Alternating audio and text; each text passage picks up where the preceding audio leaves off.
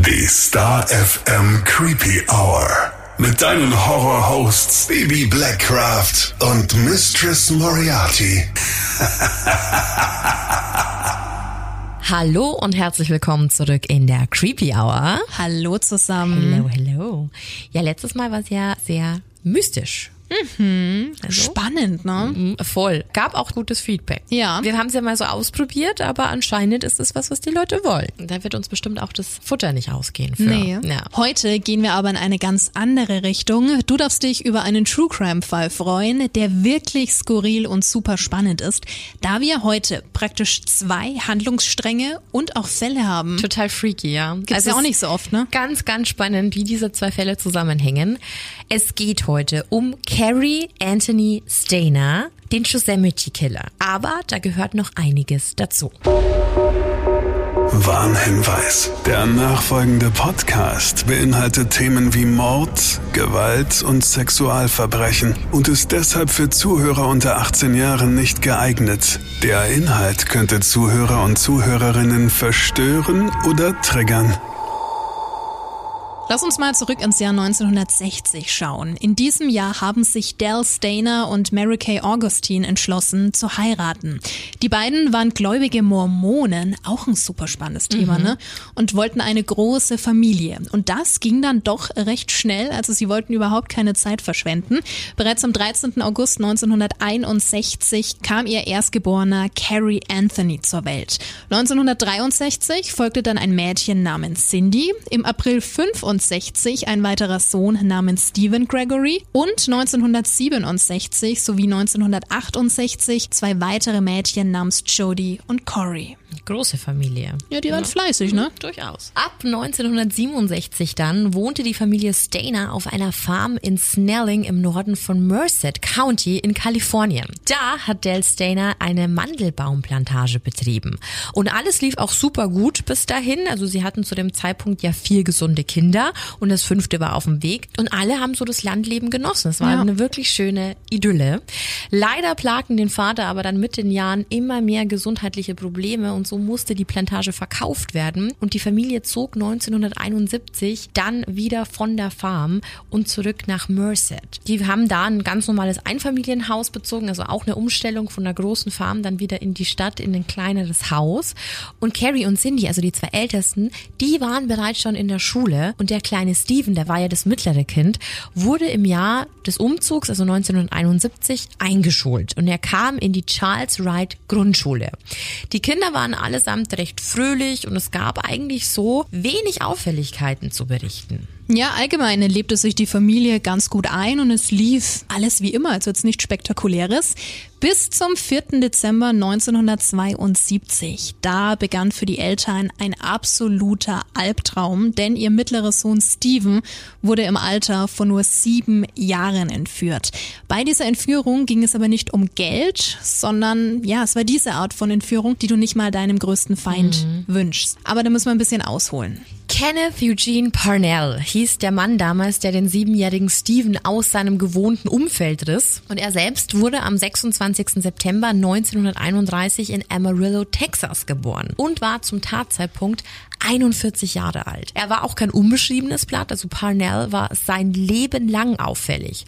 Oft kam er mit dem Gesetz in Konflikt und bereits in jungen Jahren wurden pädophile Neigungen bei ihm bemerkt. Er wurde wegen sexuellem Missbrauch an Kindern verhaftet und als Triebtäter eingestuft. Und nach seiner Verhaftung blieb er auch weiterhin auffällig. Also auf seiner Liste standen Autodiebstahl, Raubüberfälle und so on. Und im Jahr 1972, also im Jahr der Entführung, hat er dann einen Buchhalterjob in einem Hotel im Yosemite Nationalpark angefangen. Vielleicht zum Schein, um erstmal, ja, sagen wir mal, unauffällig zu bleiben. Kann ich mir schon gut vorstellen. Also es ist auch davon auszugehen, dass er die Entführung lange geplant hatte. So kam es dann, dass er seinem Kollegen Evan Murphy erzählte, dass er unbedingt einen misshandelten Jungen finden will, um sich dann um diesen zu kümmern und sich ihm anzunehmen, so wie es schon in der Bibel stand. Gruselig.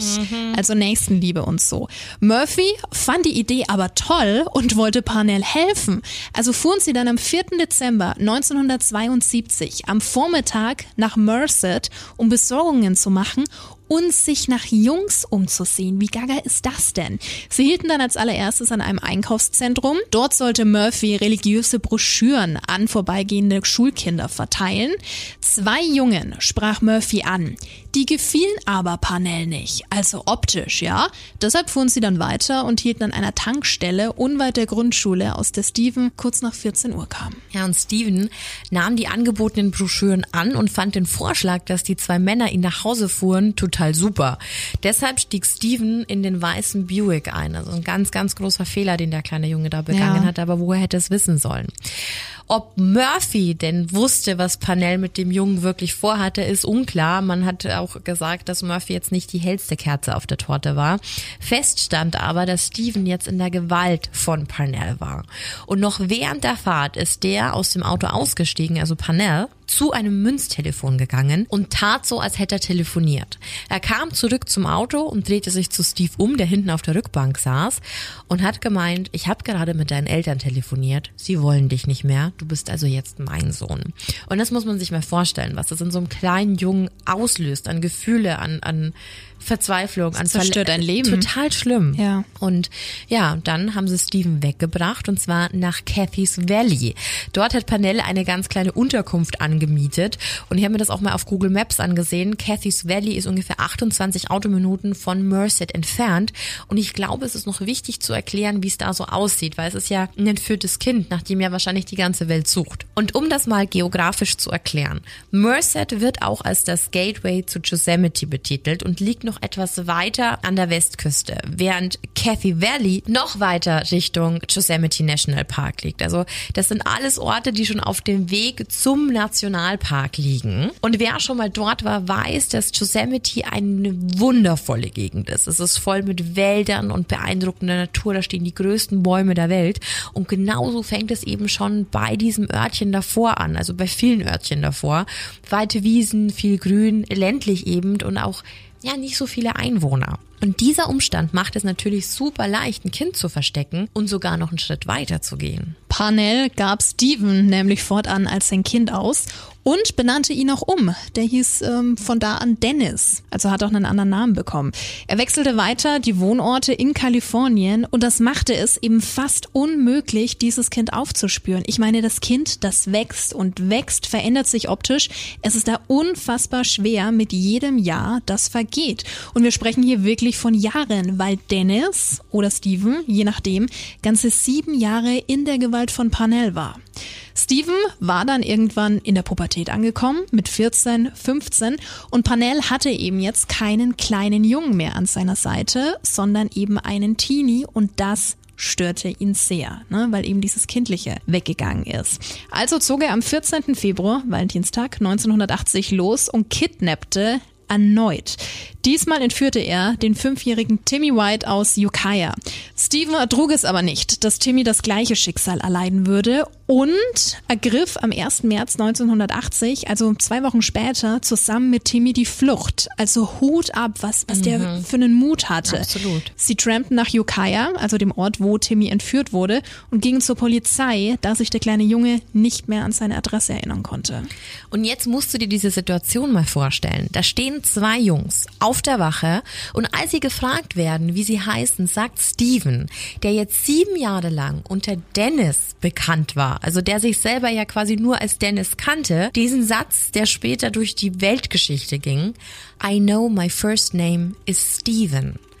Also alleine diese Tatsache, dass dein Kind steht und glaubt zu wissen, wie sein Name ist, stell dir das mal vor. Ja.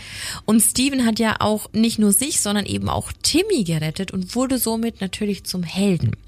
Die gesamte Presse war dabei, als er zu seiner Familie zurückgebracht wurde. Also wirklich, da gibt's Bilder, wie er in die Arme seiner Eltern läuft und auch in die seiner Geschwister. Und es war ja ein Wunder. Nach sieben Jahren dachten ja wirklich alle, Steven sei tot. Da rechnet doch keiner mehr mit. Da geht keiner mehr davon aus. Und so wurde Steven zum Beispiel auch in Talkshows geschleppt mit seinen Eltern zusammen und da wurde er Sachen gefragt wie, ob er sich denn noch an seine Eltern erinnern würde oder seine Geschwister. Und als dann zum Beispiel die Mutter befragt wurde, meinte die, dass die älteren Kinder sehr ruhig wurden in den vergangenen sieben Jahren. Also vielleicht auch schon mal ein kleiner Hinweis, weil überleg mal, der älteste Carrie, der war bei der Rückkehr seines Bruders bereits 18 Jahre alt.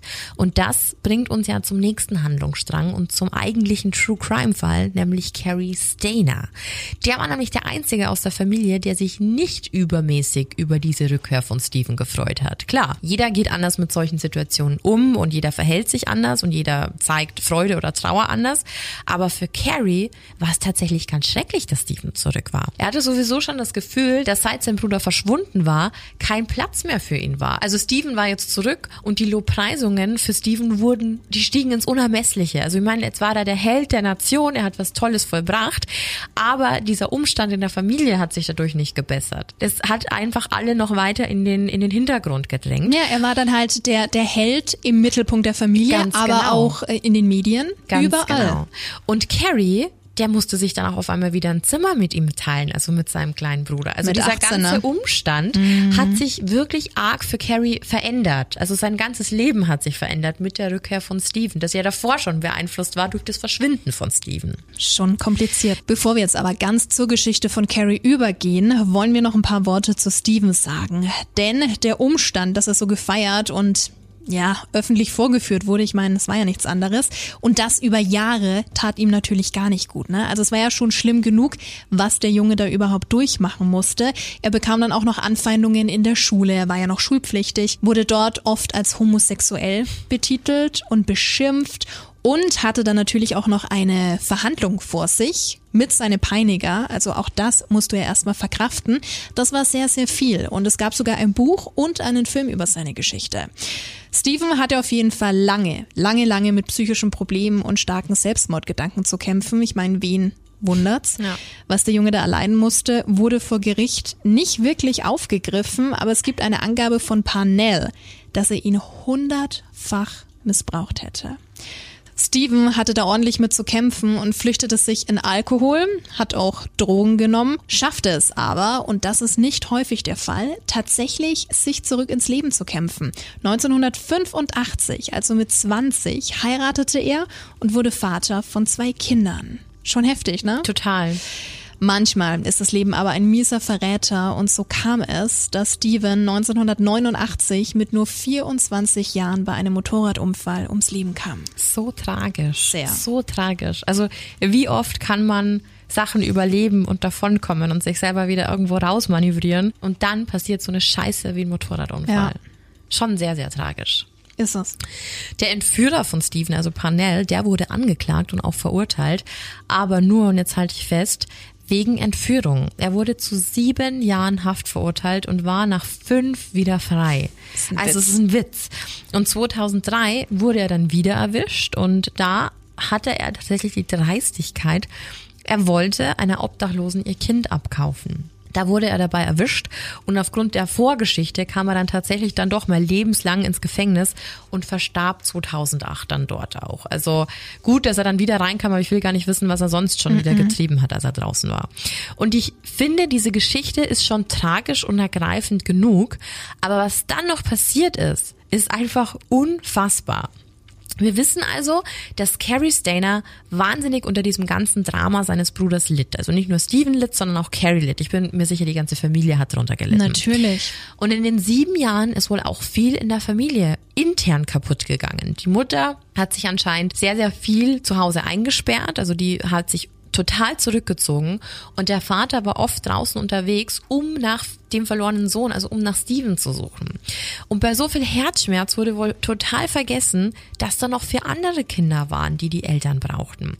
Und so kam es, dass sich Carrie eben immer mehr und mehr distanzierte und sein Zufluchtsort Number One fand und das war damals eben der Yosemite Nationalpark. Da fuhr er super gerne hin, zuerst mit Freunden, dann aber auch immer öfter alleine und er verstand sich selbst als Künstler und schuf so in diesem Nationalpark auch kreative Pausen für sich.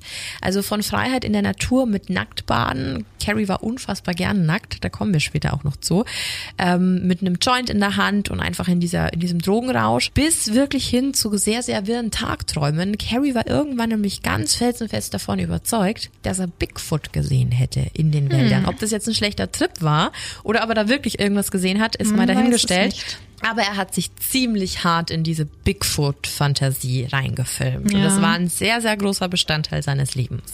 Seine Abnabelung von der Familie ging dann auch über Jahre. Also er zog auch irgendwann aus und lebte bei seinem Onkel Jesse. Der hatte eine kleine Hütte nahe Yosemite, was für Carrie ja perfekt war für diesen Naturburschen und was ihn natürlich auch noch mehr zum Einsiedler machte. Dass aber irgendwas nicht mit ihm stimmte, das haben dann auch seine Freunde bemerkt und vor denen erlitt er sogar mal einen Nervenzusammenbruch. Also bis es so weit kommt, das äh, schon dazu, braucht ja. schon ein bisschen was. Carrie wollte ja, wie schon gesagt, eigentlich Künstler werden. Da dieser Traum aber in den seltensten Fällen das Überleben sichert, musste er sich ab dem 20. Lebensjahr Jobs suchen. Und so landete er auch zum Beispiel bei einer Glasfirma, aber das hat er gehasst. Also er hat es überhaupt nicht gefühlt.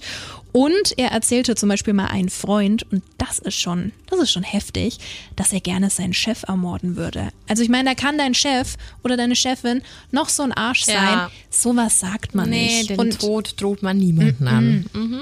Ja, war kein allzu gutes Zeichen. So verging dann also Jahr um Jahr. Und der nächste Schicksalsschlag war da, denn als Steven verstarb, warf das Carrie in ein tiefes, tiefes Loch. Und auch wenn er Steven, also sein Bruder, für seine vermurkste Kindheit verantwortlich machte, ja, war es halt einfach sein Bruder. Bruder ist Bruder. Ja, das ja. wird immer so sein. Ja, und diese schrecklichen Ereignisse, die hörten einfach nicht auf. Im Dezember 1990 fand Carrie dann seinen Onkel Jesse erschossen in dessen Haus vor, also in der Hütte. Das war Mord, aber keiner wusste, was passiert war und es gab auch keine Verdächtigen und der Fall wurde somit eingestellt. Wie viel kannst du durchmachen? Ja, sehr viel. Vor allem ist da auch alles so abgeschieden und so, oh, ich stelle mir das super creepy vor. Ja. Das Ganze nahm Carrie wirklich sehr mit, so schlimm, dass er tatsächlich 1991 versuchte, sich das Leben zu nehmen. Zwar erfolglos, also er hat es mit Kohlenmonoxidvergiftung probiert, er hat es überlebt, aber anstatt sich sofort Hilfe zu suchen, lebte Carrie ganze vier Jahre weiter mit seiner Wut, mit seiner Trauer und vor allem auch mit seinen Fantasien. Also zurückgezogen für sich. Ich weiß nicht, ob das so eine gute Kombi war. Mhm. 1995 dann aber ein kleiner Hoffnungsschimmer, denn er ging freiwillig in Behandlung und ließ sich helfen. Und es schien zu helfen. Also er kiffte zwar noch gerne und war ja jetzt kein Social Butterfly, wie man das so schön sagt, aber er wirkte zumindestens okay. So als hätte er einfach alles im Griff. Also fing er 1997 dann in der Cedar Lodge in El Portal an.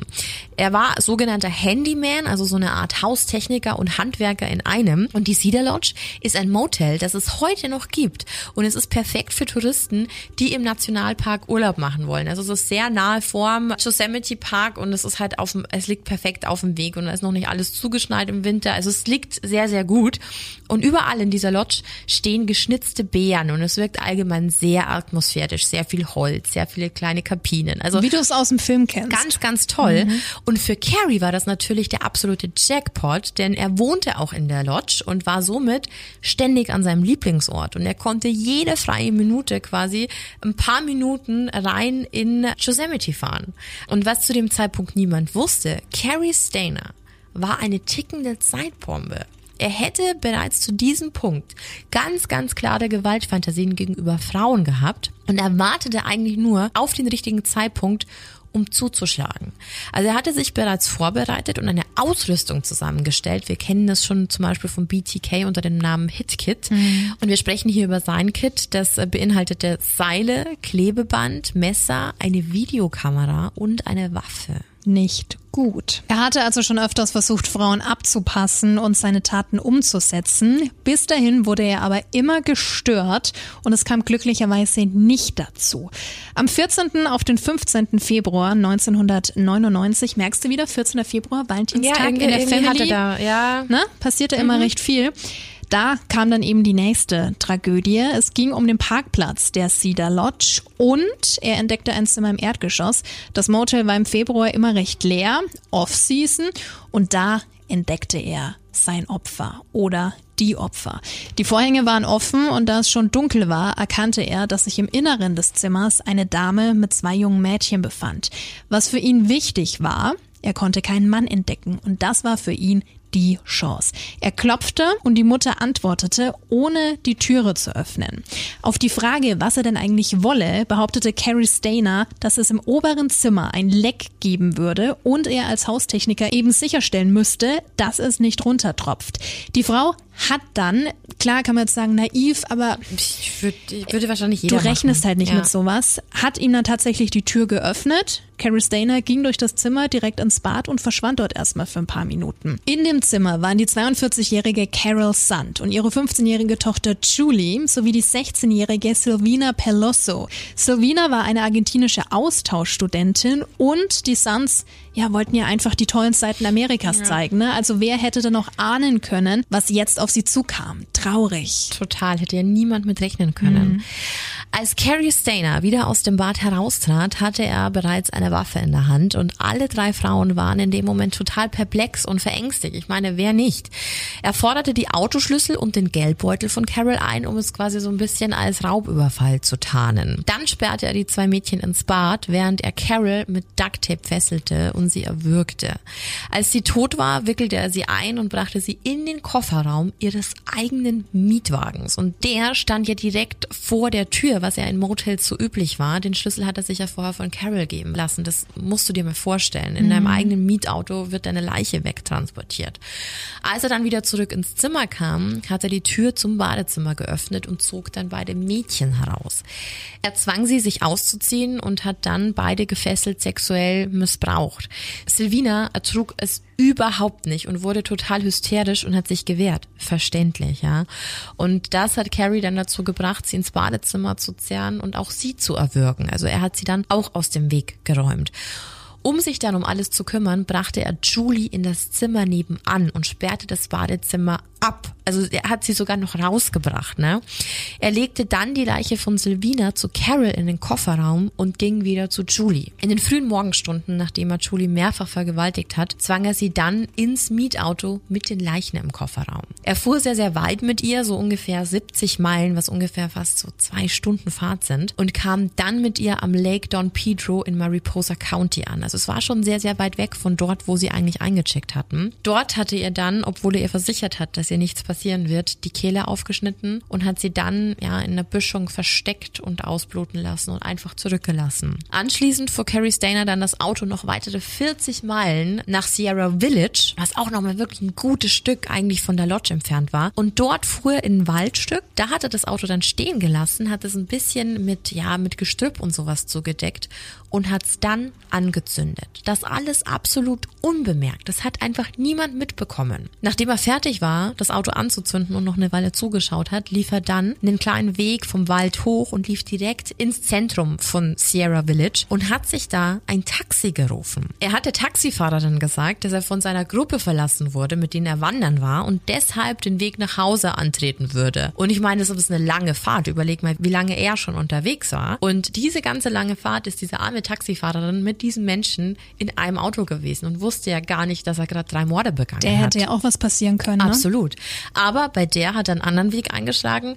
Der hat er nämlich die komplette Fahrt über von seiner Bigfoot-Sichtung erzählt und hat ja auch, als die an der Stelle vorbeikamen, äh, so eine kleine Lodge gezeigt, kleines Haus, wo er behauptet hat, da hätte er ihn gesehen. Hm, großartig. Ja, toll, ja. ja, aber dann lieber die Story als was anderes. Aber gut ne? war, die Taxifahrerin konnte sich wegen genau dieser blöden Geschichte sehr gut an ihn erinnern. Oh Mann. Ja. Das alles passierte und es vergingen Tage. Die drei Frauen tauchten nicht wie verabredet am Flughafen von San Francisco auf, wo Jens Sand auf seine Frau und die zwei Mädels wartete. Er dachte natürlich sofort daran, dass es irgendwie einen Unfall gegeben hat, gerade in den Bergen. Aber wer würde denn schon auf die Idee kommen, was da wirklich passiert was da ja. wirklich abging? Ne? Die Suche ging los. Eine Suche, die über Tage und Wochen immer größere Ausmaße annahm. Es konnte ja nicht sein, dass sie sich einfach bei einer Wandertour verirrt hätten, ohne dass man sie oder ihren Wagen irgendwo fand, der ja eindeutig auch nicht mehr im Motel war. Also fing die Polizei an, Menschen zu befragen, auch in der Cedar Lodge und ja, auch Carrie Stainer. Also das ist schon äh, krass. Es gab aber überhaupt keine Anzeichen, also null Auffälligkeiten. Man beschrieb Carrie sogar als hilfsbereit, einfühlsam, weil er von seiner Geschichte mit seinem Bruder erzählte. Mhm. Also hatte da schon ja so ein bisschen ein Steinebrett. Die Suche dauerte einen Monat an, bis 70 Meilen vom Motel entfernt das verbrannte Auto von einem Wanderer gefunden wurde. Es war nicht nur ein bisschen angekohlt, sondern echt komplett ausgebrannt. Also kein Lack mehr, kein Gummi, alles weg. Als der Kofferraum aber geöffnet wurde, wurden zwei schwer verbrannte Leichen entdeckt. Ja, und zu diesem Zeitpunkt war es fast unmöglich, die Leichen zu identifizieren. Es wurde dann auch noch ein paar andere Dinge rund ums Auto gefunden, unter anderem eine Kamera und darauf waren dann auch Bilder, die den Urlaub der drei Frauen oder Mädchen dokumentierten. Fröhliche Bilder, fröhliche Mädchen, die Mutter dazu, eine begeisterte Silvana, die ja zum ersten Mal dann auch Schlittschuh fahren war und auch ein Bild aus dem Motelzimmer. Später wurde dann auch klar, dass dieses Bild nur 20 Minuten vor Carrie Stainers Überfall entstand.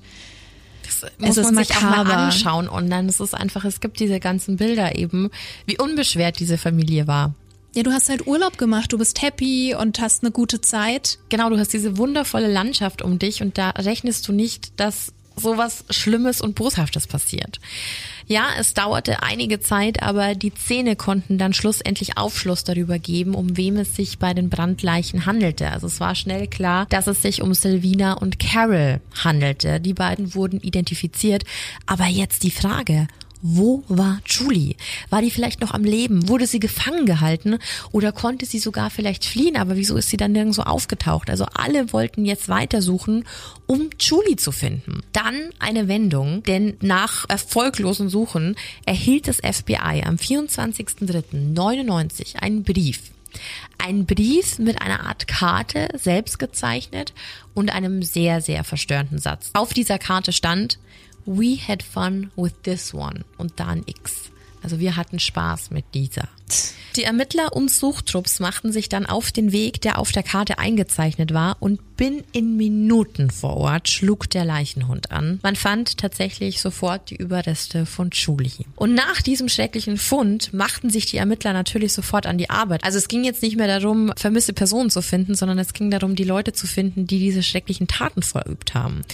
Und es hat tatsächlich ein paar Wochen und Monate gedauert, aber man hatte der Öffentlichkeit zwei Verdächtige präsentiert, die zum aktuellen Zeitpunkt in Untersuchungshaft saßen. Es ging um Michael Lorwick und Eugene Dykes. Das waren zwei Halbbrüder, die aktenkundig waren. Die hatten ja schon ein bisschen Dreck am Stecken. Also da war Drogenhandel im Spiel, Gewalttaten.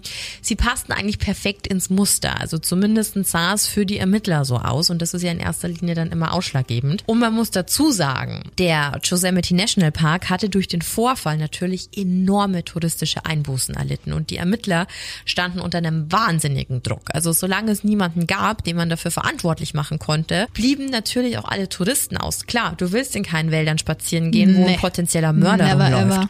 Ja, und so kam es dann, dass im Juni tatsächlich auch wieder Leben einkehrte im Nationalpark und alle fühlten sich sicher, jetzt, wo die Verantwortlichen geschnappt wurden. Tja, und das war für Carrie Stainer natürlich der Checkpot, ja. Also nicht nur die Menschen fühlten sich sicher, auch der Killer selbst. Und es schien so, als könnte er damit davonkommen. Aber dann hat er einen Fehler gemacht.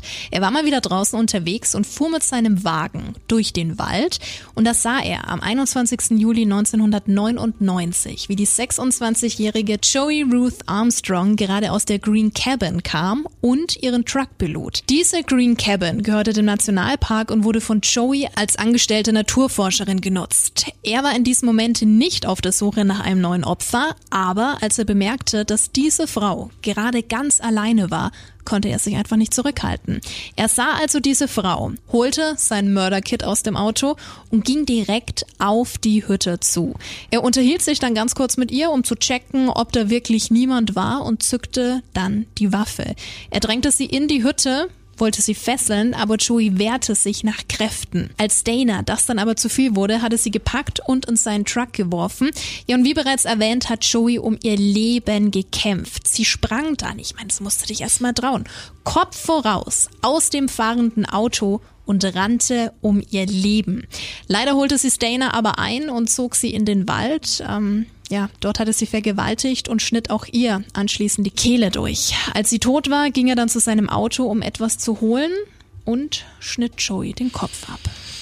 Ja, Joey war ja eigentlich gerade dabei, die Hütte zu verlassen und hatte das Auto ja vollgepackt, als Stainer sie überwältigte. Sprich, auch auf sie hat man irgendwo gewartet und das führte dann dazu, dass man bereits am nächsten Tag ihre Leiche entdeckte. Ja, ihre Freunde waren besorgt und haben angerufen und als danach gesehen wurde, hat man ihre Leiche gefunden. Es gab jetzt quasi einen weiteren Mordfall in Yosemite und ganz Amerika fragte sich, waren das vielleicht dieselben Täter? Sitzen gerade die Falschen ein. Also irgendwas stimmt doch da nicht. Ne? Also Such der den Zufall Fehler. wäre ja so riesengroß und so unüblich, weil ja sonst nie irgendwas dort passiert ist.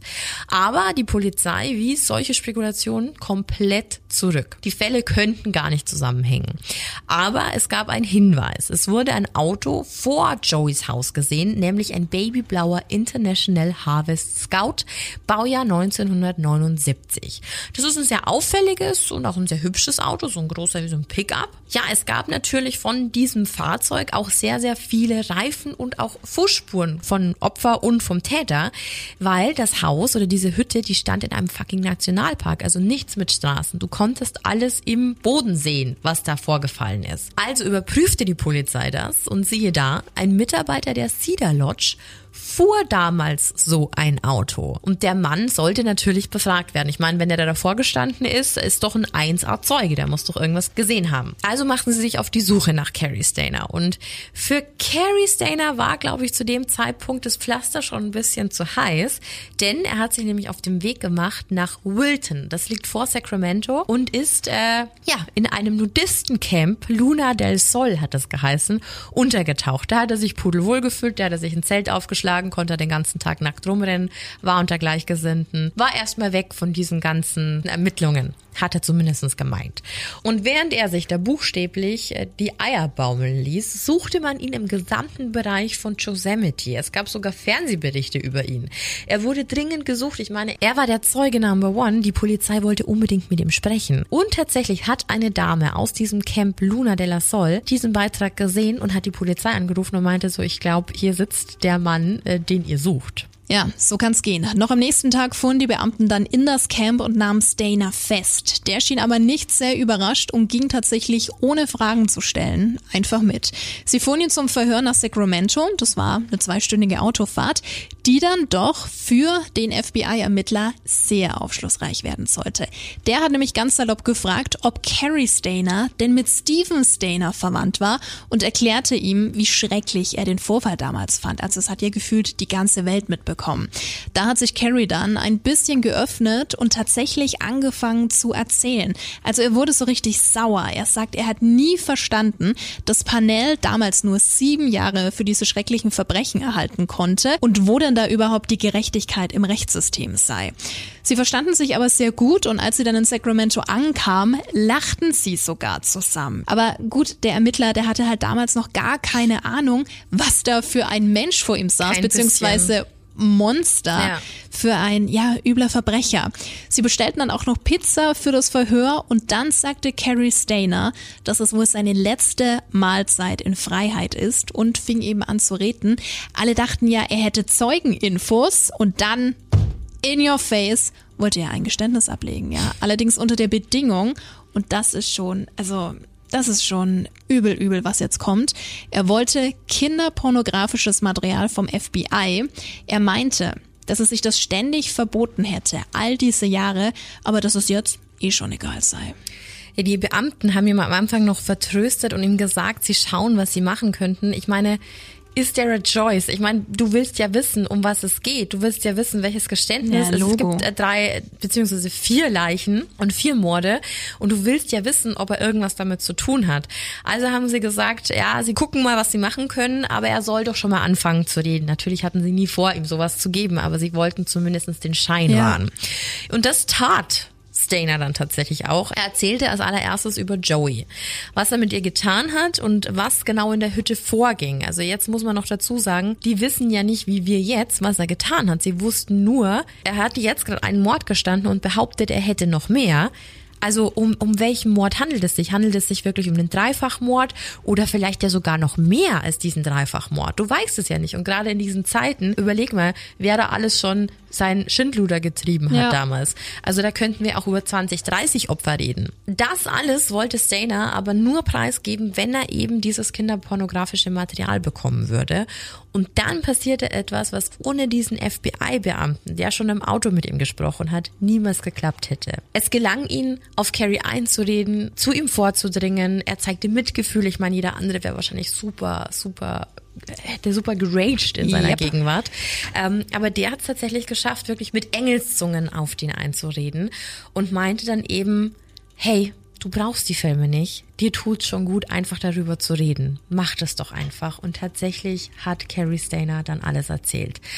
Er hat jedes grausame Detail erzählt. Es wirkte auch so ein bisschen, als wäre er so losgelöst von den Taten. So als würde er in der Parallelwelt sitzen und von jemand anderen erzählen. Und das wirklich Faszinierende war auch, als er zum Beispiel über Julie sprach, wirkte es so, als wäre das seine Freundin, als, als wäre das eine geliebte Person gewesen. Also er mhm. meinte auch, er hat sie getragen aus dem Auto zu dem Ort, wo man sie ihm gefunden hätte. Und dann meinte der Ermittler noch so, ja, wie ein Bräutigam, die Braut, ja, ja, genau so. Also es war ein sehr verzerrtes Weltbild, das er da an den Tag gelegt hat. Und ähm, ja, es war einfach verstörend für die Menschen, die sich das alles anhören mussten. Sehr. Carrie Stainer versuchte sich dann auch zu erklären, er hätte diese Fantasien einfach schon so lange gehabt, viele, viele Jahre. Und irgendwann konnte er es einfach nicht mehr unterdrücken, seit er eben sieben Jahre alt war, hätte er ständig Mordgedanken gehabt. Als es dann zum Prozess kam, plädierte er sogar auf Schuldunfähigkeit. Seine Anwälte machten seine Familiengeschichte, klar, um psychische Erkrankungen zum ausschlaggebenden Punkt. Der Psychiater Dr. José Arturo Silva diagnostizierte bei ihm auch tatsächlich diverse psychische Erkrankungen unter anderem auch eine leichte Form des Autismus und Paraphilie. Für alle, die nicht wissen, was Paraphilie bedeutet, das ist, wenn du eine ungewöhnliche sexuelle Neigung hast. Ja, trotz der Diagnose wurde Carrie Stainer als zurechnungsfähig eingestuft und von der Jury am 27.08.2002 für die vier Morde an Carol Sand, Julie Sand, Silvina Peloso und Joey Ruth Armstrong schuldig gesprochen. Am 12. Dezember 2002 wurde er dann tatsächlich auch zum Tode verurteilt, aber Carrie Stainer sitzt bis heute im San Quentin State Prison, da Todesstrafen in dem Bereich oder in dem Bundesstaat eigentlich auch gar nicht mehr ausgeführt werden, auch wenn sie nicht offiziell abgeschafft worden sind. Ja, das war die Geschichte von Carrie Stainer und ja auch eigentlich von Steven Stainer und dem sogenannten Yosemite-Mörder. Ja, krass, oder? Es ist sehr krass. Es ist traurig. Das ist so die erste Emotion, die in mir ausgelöst wird. Ich weiß nicht, wie es dir geht. Ja, voll. Also weil man halt einfach auch so, man hat so zwei Gefühle in sich. Mhm. So dieses Betroffene und Mitfühlende für Steven, mhm. der ja so zu diesem Held geworden ist, der ja noch einen kleinen Jungen irgendwie geschützt hat. Und dann im anderen Moment eben sein, sein Bruder, Bruder, der den Gegenpart übernommen hat. Aber ja auch irgendwie so, aufgezogen wurde. Also der, der, der ist ja, glaube ich, einfach so herangewachsen aus diesem Umstand, dass ein anderer Mann in das Leben von der Familie eingegriffen hat. Weiß nicht, ob man das so sagen kann, ob er es trotzdem gemacht hätte, wenn es mit Steven nicht passiert wäre. Ich meine, gut, ähm, ich wollte jetzt gerade sagen, ist auch zum Teil die Schuld der Eltern. Auf der anderen Seite wünsche ich niemandem diese Situation, wenn dein Kind entführt mhm. wird ne? oder dein Kind stirbt, um Gottes Willen. Und ähm, wie du vorhin auch schon erzählt hast, jeder geht mit solchen Erfahrungen anders um. Der Vater ist ständig raus, hat gesucht, die Mutter hat sich zu Hause eingesperrt, ja. verbarrikadiert. Ich meine, dass du da vielleicht nicht 24-7, 100 Prozent für deine Kinder da bist, ja, kann ich nachvollziehen. Aber schwierig, schwierig, schwierig. Vor allem, als er dann wieder zurückkam. Ich meine, du kannst einen 18-Jährigen dann nicht wieder mit dem kleinen Bruder zusammenpacken und alle müssen so tun, als wäre nie was gewesen. Ja, und vor allem auch dieser Umstand, wie Steven sich wahrscheinlich verhalten hat. Also ich habe mir mal diese ganzen oder ein paar Mitschnitte von diesen Talkshows angesehen und da wurde eben auch gefragt, so ist es denn jetzt wieder schwierig in der Familie zu leben? Mhm. Und da meinte er, na ja, ich war jetzt sieben Jahre Einzelkind. Und dann kommt er wieder zurück in eine Familie, wo vier andere Kinder mhm. da sind. Er muss sich ja auch wieder an neue Regeln halten. der Umstand, dass er einfach wahnsinnig seelisch gelitten hat und jeden Tag bei diesem Mann vergewaltigt worden ist, Ja. ist schlimm genug. Aber es war ein anderes Setting als jetzt zu Hause. Und ich glaube, das ist ganz oft, was man unterschätzt.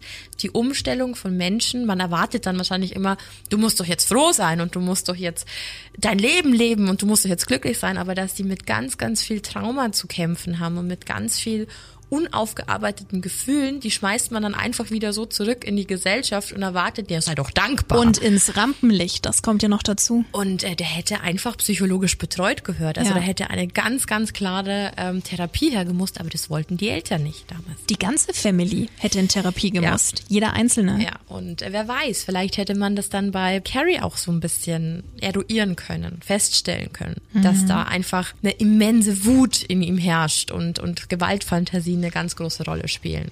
Und da schon früher was diagnostizieren können, ne, Ja. dass es gar nicht erst dazu kommt.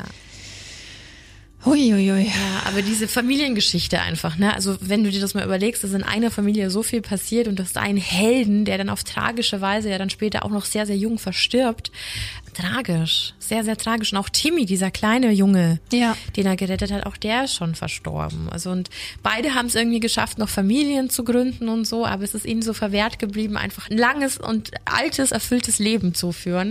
Und da fragt man sich dann schon immer, ob gewisse Leben irgendwie so vorprogrammiert sind. Also als hätte man ihm das nicht vergönnt. So. Das wäre ihm das für immer verwehrt geblieben, einfach ein langes Leben zu führen. Ich glaube schon an sowas. Wie schaut's bei dir aus? Ja, voll. Ich glaube, dass es halt so einen ganz bestimmten Plan gibt. So, so, so alt wirst du. Das und das musst du durchleben. Genau. Ähm, und da gibt's dann, also es gibt ja auch Leute, die springen dem Tod achtmal von der Schippe, ne? Und dann sterben die bei ganz, ganz bescheuerten Sachen. Ja. Ich hatte das, wann war denn das mal? Ich habe mir irgendwas sowas angesehen, wir waren, glaube ich, Shark Weeks oder so, über jemanden, der dreimal von einem Hai angefallen worden ist. Also der ist immer wieder aufs Surfbrett und er wurde dreimal Opfer. Und dann stirbt er auch beim Autounfall, ganz banal, ein paar Jahre später. Und du denkst dir immer so, warum? Wo Ja. ist da die Gerechtigkeit, wenn jemand so was Schlimmes durchmacht? Und dann kommt einfach mal so ein, wie wenn man eine Figur vom Schachbrett fegt. Also ganz, ganz tragisch. Ich will auch gar nicht wissen, wie es den Eltern dabei ging bei dieser Stainer-Familie. Nicht gut. Man soll ja prinzipiell jeden Tag leben, als wäre es sein letzter. Ja, ist, da ein, ist ist ein was dran. Kalenderspruch, aber es stimmt. War auf jeden Fall, finde ich, ein super spannender und krasser Fall. Sehr. Und ich finde es auch so krass, dass es dieses Motel noch immer gibt. Würdest du da gerne Na, übernachten ich war wollen? ja 2019, hatte ich ja meinen Urlaub gebucht und wir wären ja nach äh, Yosemite gefahren. Und, Aber nicht in dieses Hotel. Nein, aber ich habe mal geguckt, es wäre nicht so unweit davon weg gewesen. Und ähm, ist total freaky einfach. Also ich glaube, ich würde, wenn ich da dann das nächste Mal hinfahre, schon dran vorbeifahren, um mir das einfach mal anzusehen. ja, anschauen.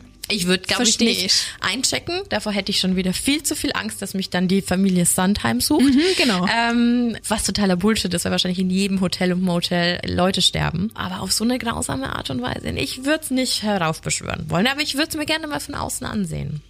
Nationalparks haben sowieso immer so einen beeindruckenden Vibe. Total. Und ich finde es auch so schade, weil das ganz oft eben mit solchen Tragödien versponnen wird. Stimmt. Also es ist ja ganz oft auch dieses Gefühl, oh, im Wald will ich abends nicht alleine sein und so. Und es kommt ja genau von sowas. Ja. Weil davor, ich habe mir wie gesagt auch Beiträge dazu angesehen, da gab es auch ganz oft so Zeugenaussagen, ja davor, das passiert doch nicht in Yosemite, da passiert doch nie was Schlechtes, da kommen doch alle hin, um schöne Erinnerungen zu haben und um die Natur zu genießen.